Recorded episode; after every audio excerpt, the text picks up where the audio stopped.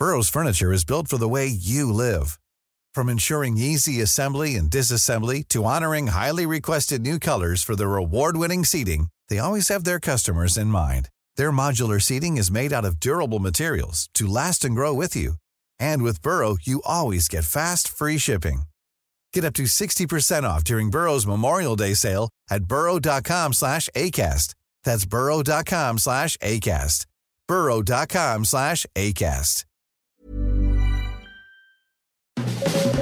Las claves del mundo. El contexto internacional en Podcast OM.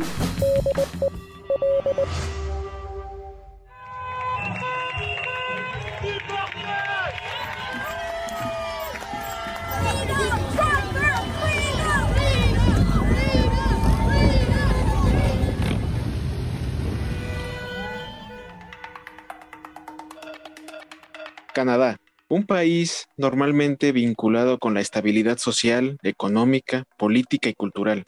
Hoy se encuentra en los titulares de los diarios internacionales al ver perturbado una imagen de solidez ante los ojos del mundo. Desde finales de enero, el llamado Convoy de la Libertad, conformado por camioneros canadienses rebeldes a las restricciones sanitarias por el COVID-19, han estado en los reflectores globales y ha provocado un tsunami de movimientos internos y externos movimientos que se han radicalizado y que han sumado peticiones a una lista de descontentos contra el gobierno canadiense. Lo que empezó con decenas de transportistas negándose a ser vacunados o cumplir con cuarentenas, se transformó en la voz de grupos antivacunas, de grupos de extrema derecha y de opositores políticos para fortalecer las manifestaciones que han hecho eco literalmente hasta el otro lado del mundo. La pandemia ha desenmascarado esa estabilidad social y ha dejado ver los rostros ocultos de una sociedad que lleva arrastrando años de polarizaciones silenciosas, desde cuestiones raciales hasta situaciones políticas y económicas. Un país orgulloso de su multiculturalismo, hoy por hoy se ha visto fragmentado por grupos que han tomado hasta un tercer aire durante la pandemia, los antivacunas, los que han permitido que una vez más vuelvan al centro de la discusión. Y no solo vamos por el tema de las vacunas, sino por el resurgimiento de grupos de extrema derecha que encontraron en otros vértices que hoy platicaremos en este nuevo episodio de Las Claves del Mundo, donde nos adentraremos en la causa, que se volvieron causas, y los vínculos entre la política, la policía y la ley. Yo soy Jair Soto, coeditor de la sección de Mundo del Sol de México, y en esta ocasión tengo el gusto de presentar a mi compañero y amigo, Víctor Hugo Rico, editor de la sección de Mundo del Sol de México. Bienvenido, Vic. Gracias, Jair.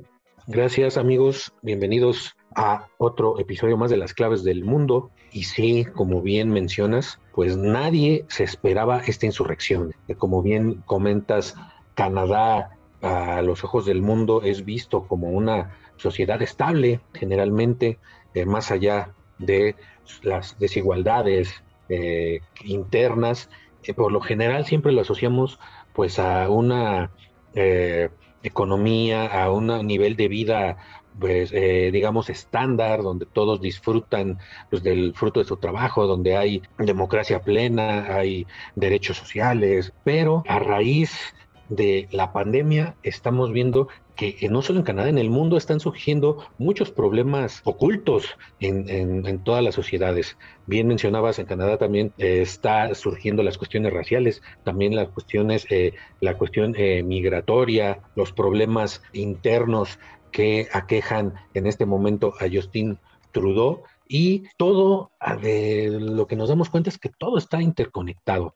En otros podcasts, por ejemplo, le hemos hablado ya de, les hemos hablado del movimiento antivacunas, les hablamos de la insurrección en Estados Unidos con el, asalto al Capitolio de todos estos grupos trumpistas. Les hablamos en un episodio también de una teoría de la conspiración, de que, entre otras cosas, pues que la pandemia es un invento, que habla de cómo eh, las élites políticas de Estados Unidos estaban buscando derrocar a Donald Trump y pues de ahí se empezaron a aglutinar y aglutinar muchos más movimientos y muchos más eh, grupos de ultraderecha que ahora vemos cómo están estallando en, en Canadá. En un principio, pues eh, digamos que era una protesta eh, legítima, como bien lo mencionabas, los camioneros de Canadá que tienen pues diario que pasar en estas aduanas entre Estados Unidos y, Canadá para pues transportar eh, todos los productos que mueven a la economía de Norteamérica, la economía más grande del mundo de esta zona del norte de, de, América, mueve millones y millones de dólares al día. Entonces, al imponer el gobierno canadiense y las provincias canadienses como Quebec, Alberta y otras, imponer estos pues mandatos que em, empezaron en todo el mundo, pero que ahora pues ya después de dos años la mayoría de la gente ya está cansada de todos estos mandatos de, de mascarilla obligatoria, de la vacunación obligatoria, ¿no? De la imposición de multas. Entonces esto pues llevó una exasperación primero de los camioneros y por eso empezaron a estallar estas protestas. Salgan y apoyen, defiendan su libertad, defiendan a sus hijos, nuestro futuro. Ni mandatos ni vacunas a menos que las personas decidan vacunarse. Empezaron a bloquear los principales puentes internacionales entre Estados Unidos y Canadá, esta parte del norte, y esto se fue poco a poco, fue escalando. Después vimos cómo se empiezan a extender estas protestas por eh, no solo en Ottawa, la capital de Canadá, sino en varias provincias canadienses, no solo de camioneros, sino de gente que ya estaba, pues digamos, harta.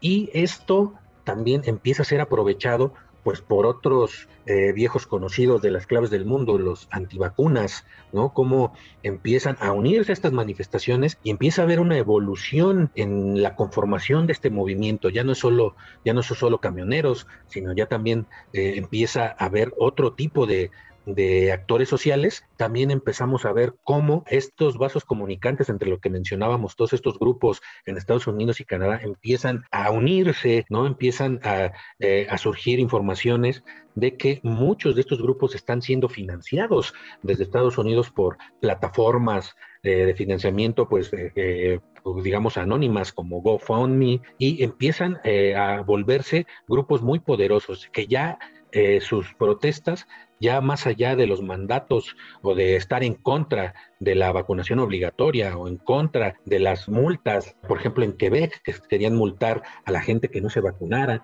todo esto empieza a trascender y ahora pues amenaza al gobierno del primer ministro Justin Trudeau, a pesar de que algunas de estas provincias ya están dando marcha atrás a los mandatos, ahora el movimiento se empieza a fortalecer un poco también gracias a, esta, a este financiamiento externo y pues eh, lo que vemos, digamos, al cierre de esta edición de las claves del mundo es de que ya empieza a afectar la economía no solo de Canadá, sino de Estados Unidos. Ya varias eh, eh, automotrices que son clave en esta zona del mundo, todas las, desde Ford, Chrysler, Toyota, Honda, etcétera, están parando su producción. ¿Por qué? Porque pues no, no hay eh, suministro de componentes, hay una, eh, la, cadena de suministro se, se está bloqueada por todos estos eh, tomas de, carreteras, incluso el aeropuerto de Ottawa está siendo bloqueado, entonces esto ya empieza también a afectar la economía y se convierte ya en un fenómeno mucho más grande que las simples protestas contra la vacunación obligatoria y los mandatos de cubrebocas obligatorio que empezamos a ver en, el, un principio, Jair. Sí, efectivamente, y sobre todo en estos movimientos de, de, antivacunas que sí son considerados como grupos de, a, destacar en el sentido de, vigilancia por parte de las autoridades, al punto de que se tomaban en serio las amenazas de, violencia que decretaban estos grupos eh, contra los eh, algunos políticos incluso contra el primer ministro canadiense Justin Trudeau, eh, estos grupos cuando se estaban involucrando estas movilizaciones, eh, estaban investigando las direcciones de donde vivían estos políticos e incluso amenazaban con acercarse a la Casa de Gobierno de Canadá. Esto originó que eh, se, levantara, se levantara una alerta de evacuación de estos políticos del mismo primer ministro y obviamente pese a que apenas estaban metiendo a las protestas, estamos hablando de a principios de febrero, obviamente hubo una alerta para tratar de evacuar a, los funcionarios de gobierno que estaban siendo fuertemente criticados por todas estas medidas que está, como bien mencionas, vi, que están exacerbando a toda la población canadiense. Sin embargo, cabe destacar que la población, la mayoría de la población canadiense fronteriza con Estados Unidos, no está muy de acuerdo con las manifestaciones y sobre todo la manera en que cómo se están llevando a cabo no, casi el 90% de la población está en contra, incluso ha habido ahí como conatos de organización de contraprotestas contra estos grupos, pero como los reflectores ya se están enfocando mucho, eh, están tomando demasiada fuerza, entonces pues ya empieza a haber a otros actores eh, políticos que empiezan a meterse y no solamente del, del país, sino también extranjeros,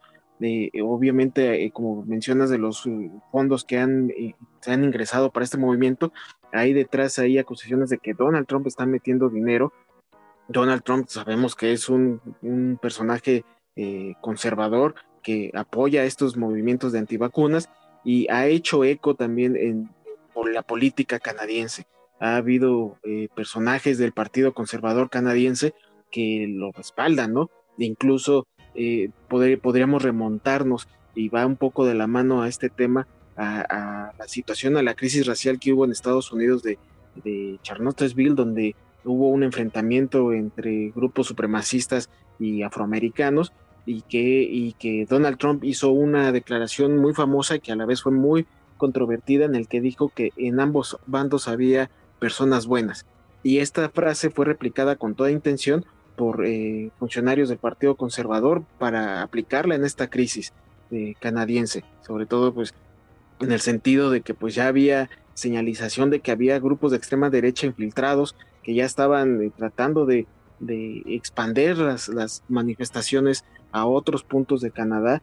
Como ya sabemos que hasta este momento, del, como dices, Vic, del cierre del podcast, hay dos cruces fronterizos eh, cerrados. Dos, uno, de los, uno de ellos es el más importante eh, punto comercial entre Estados Unidos y Canadá y obviamente pues eh, ya ha despertado muchísimo descontento, no solamente en la población, sino incluso del sector privado, todas esas empresas que están afectándose, que están teniendo ya algunas pérdidas considerables en cuestiones económicas, y entonces ya empieza a haber ahí presión también hacia el gobierno, porque ya empieza no solamente a afectar a ciertos grupos, sino toda una economía nacional. Entonces ya empieza también a, considerarse otro tipo de, movimientos, en este caso la policía, que ya le empiezan a presionar para que ya haga algunas detenciones o por lo menos que suba el tono. Actualmente algunos gobernadores locales eh, y la policía local también solamente se han enfocado en, amenazas que no han trascendido, ¿no? que han amenazado con haber detenciones a, estos, estas personas que participan. Sin embargo, pues estamos viendo que no está pasando absolutamente nada. Entonces es así cuando pues, pues, nos podríamos preguntar qué es lo que está pasando con la policía, ¿no? Que, que, que tanto ha sido criticada eh, por no hacer cumplir la ley contra los manifestantes, eh, que, pues, están siendo responsabilizados en cierta manera de estas pérdidas económicas y hay que considerar que eh, algunos sectores de la población piensan demandar a la policía porque allá en Canadá eh, la ley permite que se pueda demandar a la policía por inacción. Eh, eh, normalmente estas leyes se aplican en cuestiones de seguridad, de violencia, pero obviamente por los normales vacíos que existen en, las leyes, pues esto también se puede aplicar porque está habiendo pérdidas económicas y por ende hay una, están agravando al sector privado y a los pequeños comerciantes en sus pérdidas y por ende están teniendo problemas, ¿no? Entonces, eh, están eh, cuestionando muchísimo a la policía en este país donde pues prácticamente la policía eh, pues, tiene prácticamente limitantes, ¿no? Debido a que por lo mismo que no hay tanta violencia, no hay tantos índices de inseguridad, pues se ve un poco limitada a veces como para socavar este tipo de movilizaciones. Y sobre todo si consideramos que los manifestantes son camioneros y, y esta, este movimiento se está llevando a cabo por, por bloqueos con camiones, la misma policía ha declarado que no tiene la infraestructura para retirar eh, los camiones, para acabar con estos bloqueos y por otro lado también eh, pues consideran de que si llevan a cabo estas medidas se va a acelerar el conflicto, ¿no? Incluso puede haber enfrentamientos eh, más severos y que puede todavía poner peor la crisis en el país y por otro lado también la policía pues está muy reservada a cuestión a, defender sus mismas leyes en cuestión de dar eh, voz a, no prohibir las manifestaciones, ¿no? Como lo, permite la ley. Sin embargo, pues eh, esto sí pone mucha, mucho énfasis en el sentido de por qué la policía, sí en, algunas situaciones sí actúa y en otras no, en donde pues, nos podemos meter en un territorio en cuestiones raciales. Se estarían disparando en el pie si usan la fuerza contra nosotros, porque no hemos sido para nada violentos en esta manifestación. Sí, la, digamos que la policía, la aplicación de la ley en Canadá ahorita también se encuentra en una encrucijada. Por un lado, la policía argumenta como eh, lo mencionas, pues que está rebasada, ¿no? Esto, estas manifestaciones ya eh, no son eh, un, grupo focalizado, no son pequeños grupos de camioneros como en un principio, ya eh, hay muchas personas implicadas, entre otras cosas la policía dice que eh, en, los bloqueos están participando muchos niños, ¿no? Hijos de, los camioneros, las familias las tienen ahí, entonces eso arguye a la policía para decir que no pueden entrar pues así a reprimir directamente o a, desbloquear estos importantes pasos fronterizos y otras y otros bloqueos bloqueos que mantienen en el centro de la capital de Canadá, ¿no? Eh, en Ottawa. Ese es uno de los argumentos que habla la policía. Incluso eh, varios políticos han pedido ya pues la entrada del ejército. Sin embargo, Trudeau, eh, Justin Trudeau, todavía no quiere dar su brazo a torcer en ese, en ese aspecto, sigue minimizando el conflicto como unos cuantos eh, alborotadores que pues precisamente están buscando de ya no una, una causa legítima, sino desestabilizar a su gobierno. Entonces se resiste a que el ejército entre en este conflicto porque sería precisamente pues eh, exacerbarlo como, como lo mencionabas. Pero por el otro lado están los que acusan a la policía. Hay, hay algunos informes de que muchos policías están con las manifestaciones o eh, eh, si no propiamente simpatizan con, la, con el llamado convoy de la libertad, pues tampoco están de acuerdo con los mandatos de vacunación obligatoria y, otras duras medidas que han impuesto eh, los, los eh, gobiernos provinciales allá en Canadá. Y la otra cuestión, como mencionabas, tiene que ver con, la, eh, con, el, con el racismo, porque los grupos indígenas que se han manifestado en las últimas semanas y meses a raíz, por ejemplo, de el paso por sus tierras de, de gasoductos que los acusan pues de, contaminar de su territorio y por el otro lado también una, un fenómeno que se destapó allí en Canadá y que nos da cuenta del racismo exacerbado que también existe en ese país, el hallazgo en, escuelas para niños indígenas que, que, cerraron hace muchos años, pero que en, de estos eh, grupos indígenas han encontrado tumbas donde eh, enterraban clandestinamente a todos estos niños indígenas que arrebataban de sus padres en busca, pues, como de occidentalizarlos, ¿no? Entonces, esto está, causó un terremoto político y ha habido protestas, pero estas protestas sí han sido eh, reprimidas por la policía, sí han sido disueltas. Entonces, eh, lo que, pues, lo que critican es esto, cómo con los grupos indígenas no han tenido miramientos en la, en, la aplicación de la ley, en, en impedir los bloqueos, y con los camioneros simplemente pues no o, no han podido o como algunos argumentan pues se han hecho de la vista gorda entonces ahí hay otro elemento importante no y pues eh, también estamos eh, como mencionabas eh, otro factor importante es estos grupos de ultraderecha tanto en Canadá como también se menciona que en Estados Unidos están actuando ahí, ¿no? Incluso en varias manifestaciones hay letreros a favor de Trump y de esta teoría que de la conspiración que les decíamos, les invitamos a buscar este episodio que hicimos sobre la teoría de conspiración de QAnon, que este, incluso eh, las señales de la Q están siendo visibles con frecuencia en estas eh, manifestaciones, ¿no?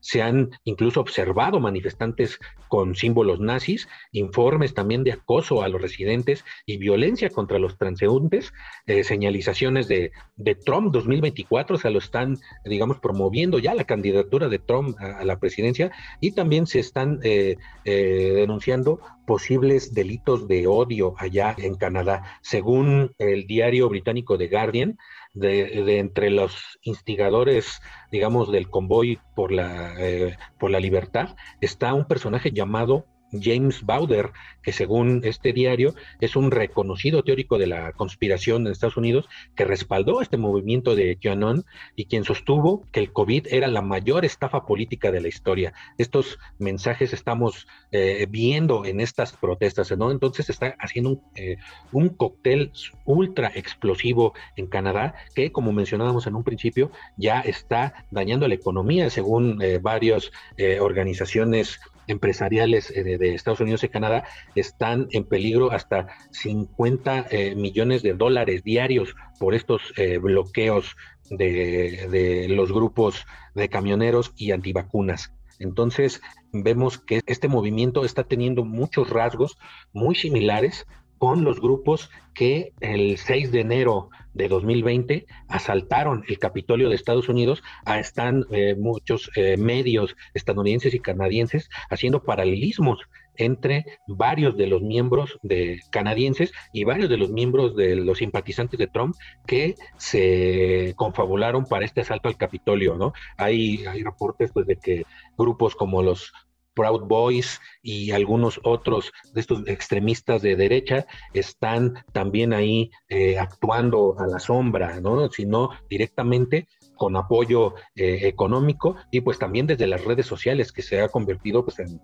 como en otros casos que hemos analizado también en las claves del mundo en un instrumento pues eh, muy muy manipulable y muy importante a la hora de organizar este tipo de, de, manifestaciones. Incluso eh, la Canadian Trucking Alliance, una asociación de camioneros allá en Canadá, que están respaldando estos movimientos, se han desmarcado de algunos de estos eh, grupos y dicen que buena parte de los manifestantes están presionando por una agenda separada, ya que ellos no tenían ningún vínculo con la industria del transporte carretero, ¿no? La mayoría de los de, este, de estos camioneros de esta central, de esta alianza, están, por ejemplo, vacunados ya, ¿no? Ni siquiera este, eh, se están negando a vacunarse, ya todos están vacunados. Entonces, esto es lo que despierta más eh, suspicacias a la hora de, analizar qué es lo que hace que, estén eh, continuando las protestas y que, en lugar de irse desinflando, estén creciendo, ¿no? Ya están, como bien también mencionamos al principio, ya no es solo un paso carretero, ya son dos importantes pasos fronterizos entre Canadá y, Estados Unidos los que están ahí causando todos estos desmanes.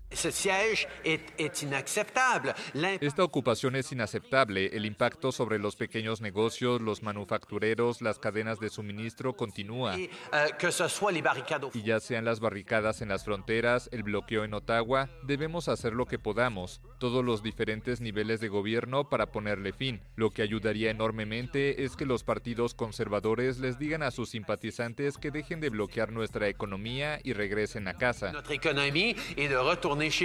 Y todo esto sigue haciendo eco a nivel mundial, justamente cuando pues ya muchos países en Europa, incluso hasta en Estados Unidos, ya anunciaron que se está vislumbrando el fin de la pandemia o el fin de la era pandémica varios grupos de antivacunas empezaron a, perder poder o sobre todo ya a, perder interés en sus movilizaciones, pero justamente con esto de Canadá tienen un nuevo aire, ¿no? como si se tratara de una ola de, coronavirus.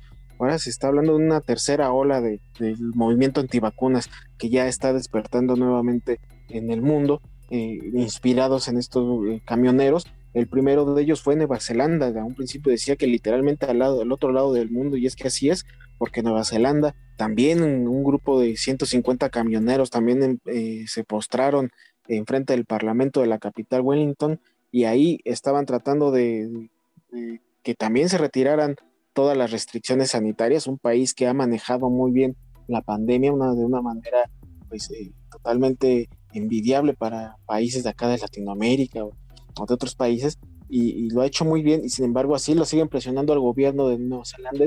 Sin embargo, allá las autoridades pues, de cierta manera actuaron, trataron de disolver la, manifestación, eh, hubo algunos enfrentamientos, pero aún así el mensaje ahí está, ¿no? En, Nueva Zelanda, estos grupos que también tratan de resistirse a, a, una nueva realidad con la pandemia y también está haciendo eco en Europa, ¿no? Donde por muchos meses estos movimientos encontraron su capital, ¿no? Para las manifestaciones. En esta ocasión en Francia y en, Bélgica, empezaron a hacer llamados para iniciar protestas eh, también contra las restricciones sanitarias inspirados en los camioneros de Canadá. Sin embargo, las autoridades han reaccionado rápido, han evitado que estos camioneros eh, se trasladen a los puntos de encuentro para llevar a cabo estas manifestaciones. Eh, Bruselas y, París fueron las principales ciudades que actuaron para evitar esta movilización y sobre todo que tenga un, altavoz, ¿no? Su mensaje que empiece a echar raíz en todos los países, despertando nuevamente las preocupaciones eh, después de tantos avances que ha habido eh, respecto a la lucha de la pandemia y que nuevamente podamos eh, caer en otra recesión sanitaria por cuestión de estos grupos, es lo que está preocupando a todos los gobiernos, ¿no? Y que nuevamente estos grupos tomen una fuerza con este movimiento de los camioneros en Canadá y pues obviamente eh, esto puede seguir trascendiendo si es que las autoridades de Canadá no actúan rápido.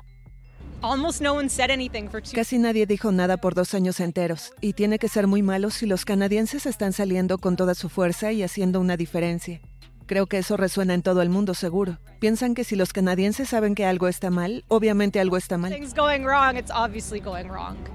estamos viendo pues todos, como mencionamos, los vasos comunicantes, ya no solo en, Canadá, y ya no solo entre Canadá y Estados Unidos, sino entre pues este tipo de movimientos en el mundo, ¿no? Y tiene que ver, pues, eh, en muchos sentidos con lo que ha pasado en esta, en esta pandemia, ¿no? En, Francia, como lo decíamos, en Francia y en Bélgica ya se prohibieron estas, estas manifestaciones que se han anunciado para, para estos días eh, en apoyo y como réplica a este convoy por la libertad, incluso se están tomando, retomando el nombre de este, de este movimiento canadiense muchos, eh, no podemos decir que todos los que se manifiestan en el mundo eh, contra las restricciones sanitarias, contra las imposiciones de, vacunación obligatoria, etcétera, son eh, gente ligada a grupos de derecha, a grupos extremistas. Hay mucha gente realmente enojada por, pues, porque han perdido mucho, han perdido económicamente muchos, como lo vemos en México y en otros países, mucha gente ha perdido sus trabajos han perdido sus negocios. Entonces, mucha gente está legítimamente exasperada porque pues ven que esto no termina, ¿no? Y que pues con el, el advenimiento de esta variante Omicron que vino pues a disparar los casos en el mundo hasta eh, por siete o hasta diez veces más que en casi dos años de pandemia, pues esto obligó a varios países a eh, implementar, pues volver a implementar restricciones sanitarias severas, porque la cuestión de la saturación de los sistemas hospitalarios y sanitarios en los países pues, se está convirtiendo en un problema, más allá de que las muertes ya no fueron las mismas que en los inicios de la pandemia, en los dos primeros años, estamos viendo que estas, digamos, implicaciones a los sistemas sanitarios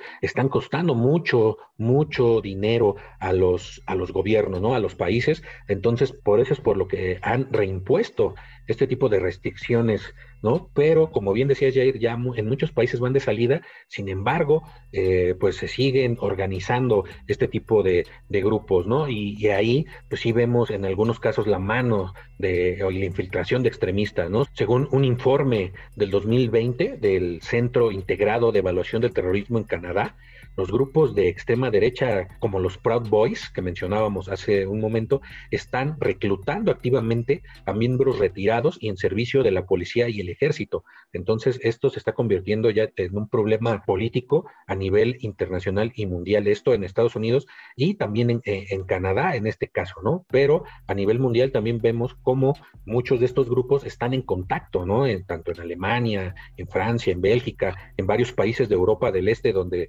se han manifestado más fuertemente los, los antivacunas hay muchos eh, grupos neonazis que están interconectados entre sí mediante las redes sociales, mediante páginas de, internet y están atizando esta hoguera de las eh, manifestaciones, pero pues con motivos ya más allá de, la, de la pandemia, ¿no? Ya hay motivos políticos muy importantes allá y es algo que a la sociedad pues le está brindando o le debe brindar una lección sobre pues la, estas implicaciones políticas, ¿no? Y cómo los grupos de derecha representan cada vez más amenazas graves para la sociedad y pues deben ser así reconocidos y tratados.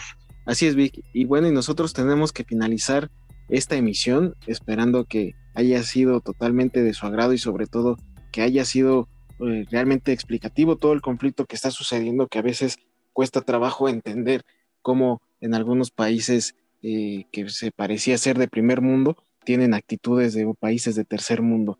Pero bueno, entonces nosotros nos despedimos, no sin antes invitarlos a que nos sigan y sobre todo que estén al pendiente todos los lunes en un nuevo episodio de Las Claves del Mundo, el cual podrán encontrar en las principales plataformas de podcast como Spotify, Google Podcast, Apple Podcast, en Acast, Deezer, Amazon Music. Ahí pueden encontrar todos los programas anteriores de Las Claves del Mundo, el cual les puede ayudar a entender más esta situación en emisiones como los antivacunas eh, o el grupos de extrema derecha, el cual podrán encontrar en toda la amplia lista que les ofrecemos.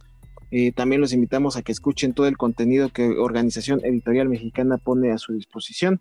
Los invitamos a que nos sigan escribiendo para dudas, sugerencias, preguntas a través de nuestros canales de contacto, en nuestra cuenta de Twitter, arroba el sol de guion bajo México y también nuestro correo electrónico podcast arroba Ahí los estaremos leyendo sin duda. Eh, agradezco eh, nuevamente a Tibic que me acompañaste en esta emisión. Gracias Jair y gracias a todos una vez más por escucharnos y pues les recomendamos que escuchen nuestros otros podcasts para entender un poco más toda esta coyuntura. Hasta la próxima semana. Que así sea, no sin antes agradecer también la producción de Natalia Castañeda. Muchísimas gracias. Nos escuchamos la próxima semana.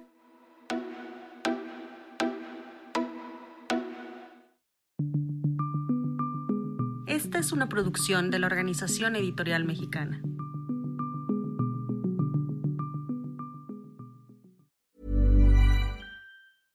Imagine the softest sheets you've ever felt. Now imagine them getting even softer over time. That's what you'll feel with Bowl and Branch's organic cotton sheets. In a recent customer survey, 96% replied that Bowl and Branch sheets get softer with every wash. Start getting your best night's sleep in these sheets that get softer and softer for years to come. Try their sheets with a 30-night guarantee. Plus, get 15% off your first order at bowlandbranch.com. Code BUTTERY. Exclusions apply. See site for details.